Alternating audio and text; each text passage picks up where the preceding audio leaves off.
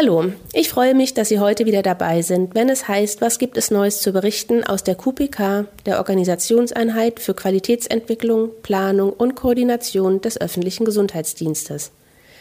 Mit diesem Format wollen wir Sie, liebe Bürgerinnen und Bürger und auch interessierte Fachkräfte der Verwaltung, über bestimmte gesundheitsförderliche Angebote und Projekte in unserem Bezirk und darüber hinaus über die verschiedenen Bereiche des öffentlichen Gesundheitsdienstes informieren.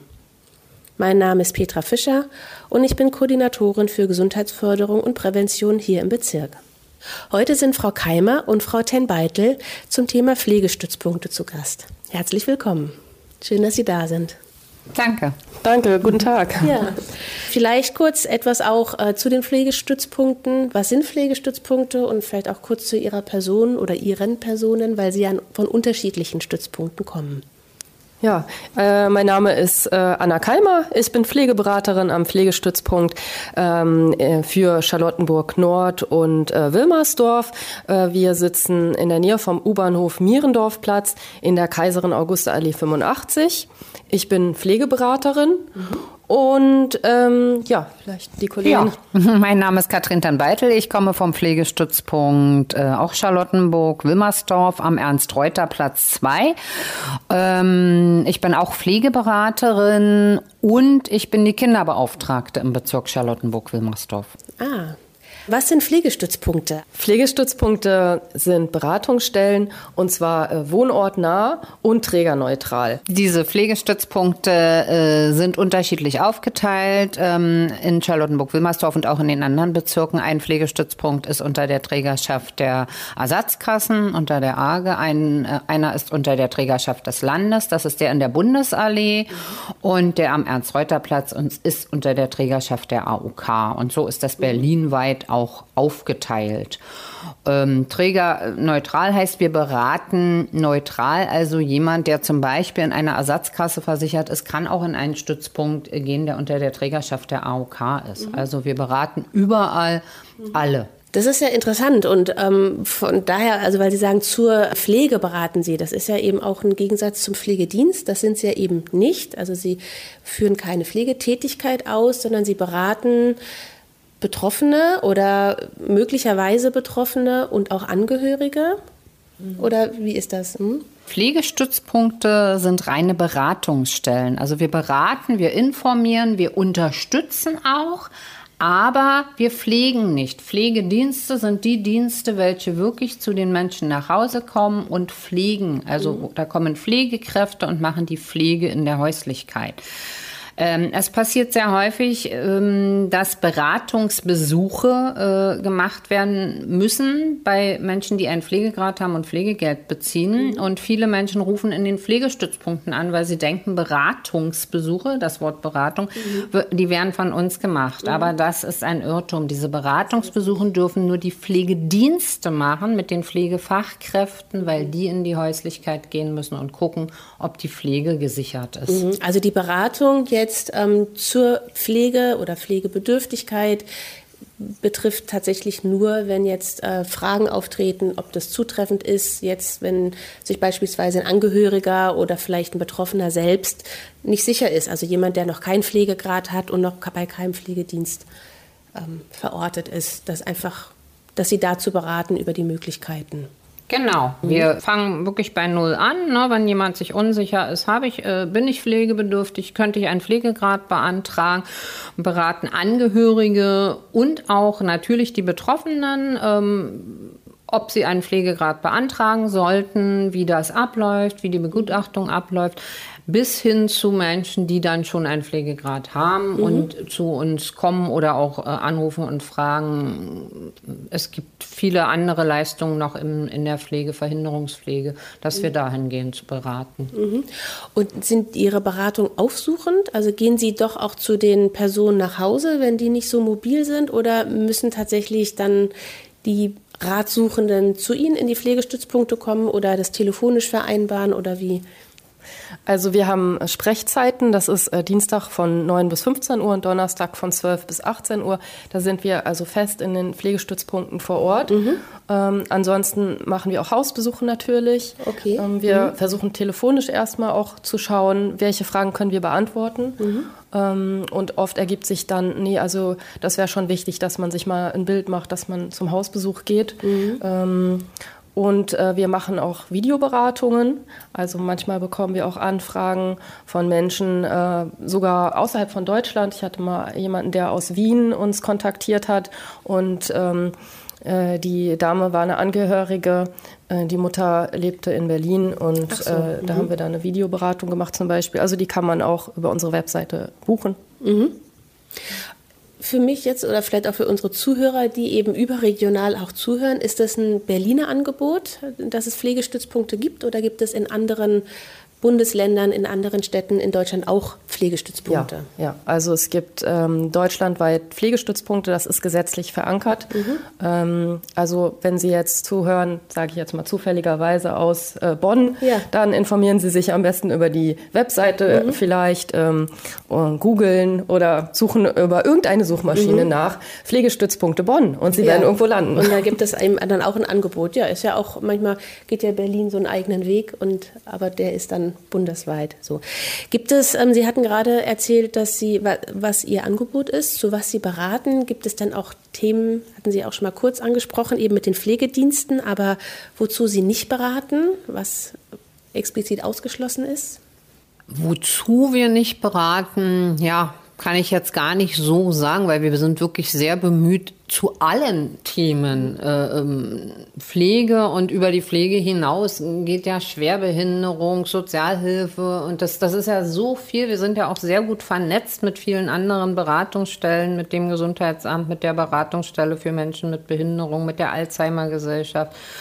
Kontaktstelle, Pflegeengagement und viele mhm. andere. Von daher kann ich jetzt gar nicht sagen, wozu wir nicht beraten, ja. aber ich kann sagen, wen wir nicht beraten ja. dürfen und das sind die Privatversicherten. Wir sind äh, Pflegestützpunkte für gesetzlich Krankenversicherte. Mhm. Die Privatversicherten müssen sich an eine andere Stelle wenden. Wir machen keine äh, Rechtsberatung. Also wir kriegen oft ähm, die Frage ähm, in dem Vertrag mit einem Pflegedienst äh, steht das und das und die haben das nicht eingehalten, was soll ich jetzt machen? Dann verweisen wir an die Pflegerechtsberatung zum mhm. Beispiel von der Verbraucherzentrale. Also wir ähm, manchmal an den Stellen, wo wir nicht beraten, verweisen wir dann an die jeweiligen Stellen, wo man sich ausführlich beraten lassen kann. Okay, das ist ja auch nochmal eine wichtige Information, dass man sich trotzdem im Zweifel an Sie wenden kann und Sie dann aber weiterleiten an die entsprechende Stelle. Richtig, ja. Ja, also wenn zum Beispiel wirklich Themen sind, wozu wir gar nicht beraten können mhm. oder dürfen, mhm. dann geben wir auf jeden Fall die Informationen, bitte gehen Sie zu der Stelle oder wenden Sie sich dorthin. Also das machen wir schon. Natürlich gibt es immer wieder mal Themen, wo wir sagen, da sind wir leider raus, da sind wir nicht der richtige mhm. Ansprechpartner, aber wir können Ihnen zumindest weiterhelfen, wo Sie sich hinwenden können. Ja. Ist denn Ihre Beratung kostenpflichtig? Nein, unsere Beratung ist kostenfrei. Für die und von wie finanzieren Sie sich? Also Sie hatten es ja gerade schon angedeutet, wer die Träger der Stützpunkte sind der einzelnen. Genau, also die äh, Kassen und das Land Berlin sind die Träger mhm. und äh, daher können wir äh, kostenfrei ähm, beraten. Ja. Sie hatten gerade schon gesagt, Sie hatten, haben, nutzen verschiedene Beratungsformen. Dann, also man kann direkt zu Ihnen gehen, Sie können auch Telefonate führen, Videokonferenzen ist ja doch auch ein, eine gute Errungenschaft der Pandemie, muss man ja mal sagen. Auf jeden Fall. Ähm, also das wird dann auch genutzt bei Ihnen vollumfänglich. Also die Videoberatung ähm, wird noch nicht äh, so viel genutzt. Mhm. Also Oft kriegen wir Nachfragen von äh, jüngeren pflegenden Angehörigen, also ich sag mal sowas zwischen äh, 16 Jahren und bis zu 50 Jahre alt. Also das sind Personengruppen, die die Videoberatung oft nutzen. Mm, Ansonsten haben wir es auch so, dass dann vielleicht die pflegebedürftige äh, Oma oder Vater, Mutter ähm, per Video dazugeschaltet wird. Ne? Äh, also auf dem Wege, das ist schon eine gute Sache. Also wir versuchen aber nach wie vor auch so viel wie möglich analog zu arbeiten. Also mhm. die Hausbesuche bleiben und uns erhalten und sind uns auch sehr, sehr wichtig. Und der persönliche Kontakt ist uns sehr, sehr wichtig. Also wir freuen uns, wenn Sie äh, zu uns in den Pflegestützpunkt kommen mhm. und ähm, Genau, also es ist ein zusätzliches Angebot, ähm, aber es soll niemals dazu kommen, dass es irgendwie persönliche Kontakte ersetzt, sondern mhm. wir wissen, es ist für Senioren wichtig, auf ganz einfachem Wege sich Hilfe holen zu können. Mhm. Man muss nicht erst einen Internetzugang haben oder irgendwas, sondern mhm. auf dem Weg zum Einkaufen beim Pflegestützpunkt vorbeikommen und mhm. Fragen beantworten. Und einfach genau vorbeischauen und eben vorstellig werden dann oder genau. sich Informationen holen. Sie hatten es gerade schon gesagt mit dem Hausbesuch. Wie läuft so ein Hausbesuch ab? Können Sie da einen kurzen Einblick geben? Bei mir zum Beispiel ich bin Kinderbeauftragte und das rufen Eltern bei mir an und sagen, sie hätten gern eine Beratung und haben ein schwerst pflegebedürftiges Kind ähm, und haben nicht die Möglichkeit, zu uns zu kommen. Ne? Wir fragen natürlich, können Sie zu uns in den Pflegestützpunkt kommen?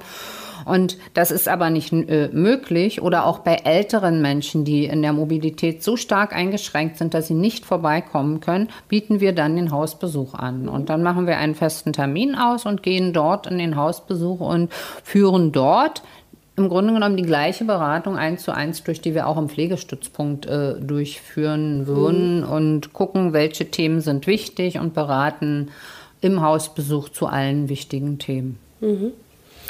Weil Sie das auch gerade ansprachen, dass Sie für oder dass Ihr Pflegestützpunkt für Kinder und Jugendliche zuständig ist. Wie ähm, kann man sich das vorstellen? Also es ist schwer vorstellbar, dass eben Kinder pflegebedürftig sind, aber eben durch schwere Erkrankungen tritt das ja auch ein. Ähm, wie erfahren dann die Familien von Ihnen? Das ist ganz unterschiedlich. Also viele Eltern, die zu mir kommen, erfahren es Tatsache, also ein Großteil der Eltern, das finde ich immer sehr traurig, erfahren es durch Mundpropaganda, weil sie sich mit anderen Eltern mhm. vernetzen, mhm. wenn sie ein pflegebedürftiges Kind haben. Pflegebedürftige Kinder gibt es von 0 bis 27. Bis 27 mhm. zählt man als Kind. Mhm. Und es gibt so viele Erkrankungen, wo ein Kind wirklich äh, pflegebedürftig ist, also auch ein Pflegegrad beantragt werden sollte. Aber viele Eltern wissen es Tatsache nicht mhm. über die Ärzte und auch nicht über die SPZs. In den meisten Fällen ist es wirklich, dass sie sich untereinander austauschen. Mhm.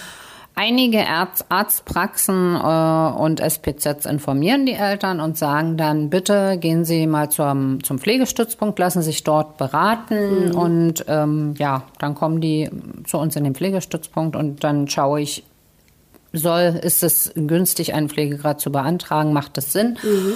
Und dann berate ich dahingehend auch, wie läuft das ab, mhm. wie läuft die Begutachtung ab und mhm. Da gehen wir dann alle Themen gemeinsam durch. Also ist es dann nicht gängig, dass dann die Familien informiert sind und sich dann an sie wenden, sondern eher noch die Ausnahme? Ich würde jetzt nicht sagen eher die Ausnahme, weil ich habe sehr, sehr, sehr viele Kinderfälle mhm. äh, und ich höre es aus allen anderen Stadtbezirken auch und es nimmt immer mehr zu. Mhm. Aber wie gesagt, ähm, dadurch, dass Eltern mit pflegebedürftigen Kindern alle wirklich meistens gut vernetzt sind, mhm. kriegen die diese Informationen. Okay. Ja, was mhm. ich halt eben sehr häufig habe, wenn ich frage, ich hatte schon Fälle, wo ein Vater kam und nach zehn Jahren einen Pflegegrad beantragt hat. Das Kind war zehn Jahre alt, hätte aber schon längst einen Pflegegrad haben können. Mhm. Und ich fragte ihn, ob denn kein Arzt oder kein SPZ ihn informiert hat. Und er sagte, nein, hat mir keiner gesagt gesagt, ich habe es durch Zufall von mhm. einer anderen Mutter erfahren. Wie ist das dann bei älteren Menschen? Kommt da ähm, die Empfehlung von den Hausärzten? Ja, aber leider noch viel zu wenig. Ähm, ich war lustigerweise äh, letztens beim Hausarzt, ähm, der mich verdutzt angeguckt hat, als ich ihm erzählt habe, ich bin Pflegeberaterin. Mhm. Ähm, und er sagte, oh, das ist mir jetzt unangenehm, dass ich gar nicht weiß, was äh, Pflegestützpunkte sind. Und er war super glücklich, dass er jetzt weiß, wo er seine ratsuchenden Senioren äh, hinschicken kann. Ja. ja, also wir wünschen uns, dass die Hausärzte flächendeckend über uns informiert sind. Und wir haben jetzt auch gerade eine Öffentlichkeitsarbeit in der Richtung gestartet, dass in der Charité, in der Ausbildung der Hausärzte es eine Art Modul geben soll, in dem auch die Pflegestützpunkte sich vorstellen können. Ähm, also da sind wir dran mhm. und ähm, genau, ja. Ja, weil ein tolles Angebot ist und ähm, man ja auch immer wieder hört, dass ja die Praxen auch gerade mit ähm, ratsuchenden Menschen gefüllt sind. Und ähm, das ist ja gut, wenn die Ärzte dann an sie weiter verweisen können. Ja, also hin und wieder ähm, kommt zu mir auch eine Ratsuchende, die sagt, ja, ich komme jetzt gerade von Frau Doktor ähm, hier um die Ecke. Also es gibt eine Arztpraxis, die äh, mit uns vernetzt ist und die regelmäßig äh, Klienten zu uns schickt.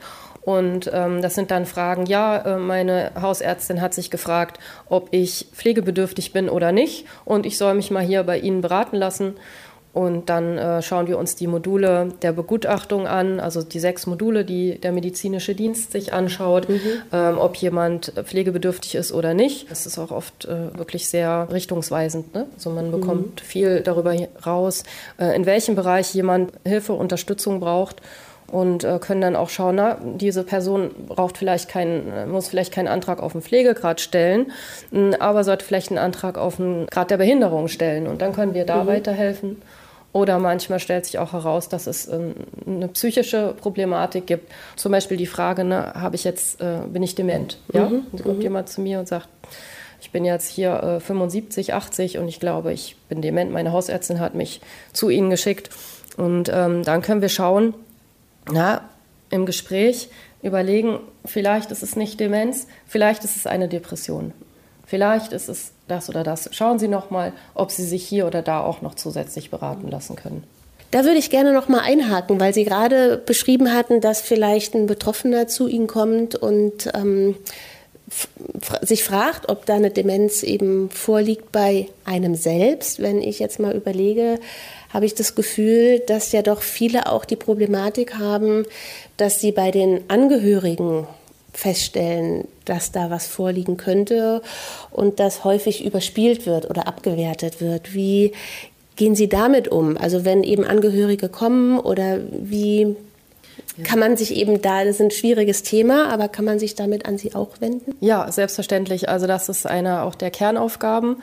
Ähm, der erste Schritt ist, dass wir nochmal nachfragen, wann waren Sie das letzte Mal beim Neurologen oder beim Psychiater, um zu schauen, ähm, wie ist der Stand? Ähm, wurde schon mal eine Dia ähm, Diagnose über Demenz oder eine demenzielle Erkrankung, so heißt es ja korrekt, mhm. gestellt? Ähm, die meisten sagen ja und dann ist die Frage, wann. Wenn mhm. das jetzt zwei Jahre her ist, kann es gut sein, dass sich die demenzielle Erkrankung verschlechtert hat mhm. und dass man sagt, na dann gehen Sie doch noch mal zum Neurologen, dass Sie äh, eine Übersicht haben, ne, wie ist die Symptomatik, wie ist der Stand der Dinge. Mhm. Also das ist auch gut möglich, dass man da als Angehöriger, gerade bei solchen Themen, man möchte ja auch den Angehörigen nicht zu nahe treten, aber dass man das auch erstmal bei ihnen ja. mit abklären Dann verweisen kann. wir auch an die Gedächtnissprechstunden, die gibt es berlinweit und die helfen auch ähm, bei der Diagnostik und bei der Beantwortung der Frage, ähm, habe ich eine demenzielle Erkrankung oder ähm, liegt bei mir eine zum Beispiel Altersdepression vor mhm. Mm, und so weiter. Also Frage Differentialdiagnostik, da verweisen verweisen wir gerne an die Gedächtnissprechstunden generell, auch wenn es um die Frage geht, bin ich dement oder nicht. Mhm. Wir sind auch gut vernetzt mit der Alzheimer-Gesellschaft. Oft kriegen wir auch die Frage, naja, also jetzt wird es zu Hause aber ganz schön schwierig. Zum Beispiel hat äh, die Mutter oder der Vater schon Pflegegrad 4 äh, und äh, ist sehr pflegebedürftig und die demenzielle Erkrankung schreitet voran. Ähm, dann sind Angehörige, wie gesagt, oft überfordert und da verweisen wir eben auch an die Alzheimer-Gesellschaft, um zu schauen, äh, welche Unterstützung ist noch möglich in der Häuslichkeit, sprich auch psychosozial oder in der Kommunikation mit dem von demenzieller Erkrankung Betroffenen und welche Möglichkeiten gibt es äh, zu Besuchsangeboten, Begleitdiensten. Mhm. Ja, weil das ja auch ein schwieriges Thema ist, ähm, wenn man zu Hause pflegt oder sich um eine Person kümmert ab wann ist der Moment gegeben, wo vielleicht doch eine Pflegeeinrichtung hinzugezogen werden sollte, wobei das ja eigentlich immer auch der letzte Schritt ist, den man gehen möchte. Man möchte eben die Person auch gut versorgt wissen. Genau, also wenn überhaupt, weil man kann ja auch zu Hause ähm, Abschied nehmen. Ja? Also man muss ja nicht in ein Hospiz, man muss nicht in ein Pflegeheim. Mhm. Also wir schauen auch immer, wie ist die individuelle Situation? Mhm. Ist es möglich und gewünscht, zu Hause zu bleiben bis zum Lebensende? Mhm. Und dann versuchen wir da zu stabilisieren. Mhm. Also es gibt eine, ähm, das nennt sich nicht erschrecken, SAPV-Versorgung. Das heißt spezielle ambulante palliative Versorgung. Mhm. Äh, das sind Netzwerke, mobile Dienste, ähm, die dabei unterstützen, mhm. wenn es gewünscht ist, äh, zu Hause das Lebensende zu begehen. Mhm. Ja? Ähm, also wir gucken individuell, was ist gerade in dieser Situation dran. Mhm. Wenn man an einen Punkt kommt und sagt, es geht wirklich nicht mehr, äh, zu Hause zu pflegen, weil die Familie daran zerbricht, sage ich jetzt mhm. mal im schlimmsten Fall, äh, dann muss man natürlich überlegen, welches Pflegeheim wäre jetzt okay, ähm, wenn es jemand ist, der eine dementielle Erkrankung hat, muss er ja auch bestimmte pflegerische Unterstützung haben. Sprich zum Beispiel einen geschützten Wohnbereich, da ist der Personalschlüssel höher, da können die Personen viel besser versorgt werden. Also dann empfehlen wir auch, in die Pflegeheime zu gehen und zu schauen, ähm, kann ich mir vorstellen, dass meine Mutter, Vater, Oma, Opa hier untergebracht wird mhm. oder nicht. Mhm. Also da sagen wir auch, hören Sie auf Ihre Intuition. Mhm. Ne, ähm, und wenn Sie sagen, nee, also das habe ich auch manchmal, ne, dass Leute sich drei, vier Pflegeheime angeschaut haben und irgendwann merken, nee, also egal wie heftig das jetzt gerade zu Hause ist, aber ähm, wir müssen das hier zu Hause weiter durchziehen, weil meine Mutter ha hat sich das so gewünscht. Und also mit den Pflegeheimen, da fühle ich mich nicht so wohl. Aber wir haben auch das Gegenteil. Mhm. Also. also und deshalb Sie nochmal, Sie vermitteln nicht in Pflegeheime, aber Sie begleiten die Prozesse der Entscheidung, ähm, was einfach in Zukunft sinnvoll sein könnte. Ja, wir begleiten und unterstützen und wie Frau Keimer schon sagte, wir dürfen nicht empfehlen, aber mhm. wenn jemand jetzt kommt und sagt, ich habe da äh, ein Heim gefunden und das äh, gefällt mir doch ganz gut, mhm. äh, da kriegen wir dann Tatsache auch positive Rückmeldungen. Mhm. Meine Mama fühlt sich da in dem Heim wirklich sehr wohl. Dann unterstützen und begleiten wir das Ganze auch mit. Eine schöne Möglichkeit auch, gerade wenn man in der Situation ist. Oft sind Angehörige total verstrickt ähm, und wissen gar nicht mehr, was ist der nächste Schritt, was ist jetzt richtig. Und äh, manchmal dauert ein Beratungsgespräch eine ganze Stunde also manchmal sogar länger. Und ähm, wir nehmen, versuchen uns einfach wirklich auch die Zeit zu nehmen, um zu ordnen und zu mhm. sortieren. Mhm. Manchmal merken wir, es gibt sehr, sehr viele Themen, bei denen Unterstützung nötig ist. Und dann äh, bieten wir ein Case Management an. Also das ist diese 7a-Beratung, äh, wie sie so bekannt ist. Ähm, das heißt, also wir beraten, ähm, begleiten Ratsuchende bis hin zu einem halben Jahr oder länger, äh, bis alle Themen, wo Unterstützung nötig ist, abgearbeitet sind. Mhm. Ähm, genau, also das ist auch noch ein wichtiger Hinweis. Also mhm. es ist mhm. nicht nur, dass Leute ein- oder zweimal zur Beratung kommen, sondern manchmal entsteht auch wirklich ein intensiver Kontakt, eine intensive Begleitung, also ein mhm. Fallmanagement, ne? Mhm. Case Management, mhm. Fallmanagement, ja.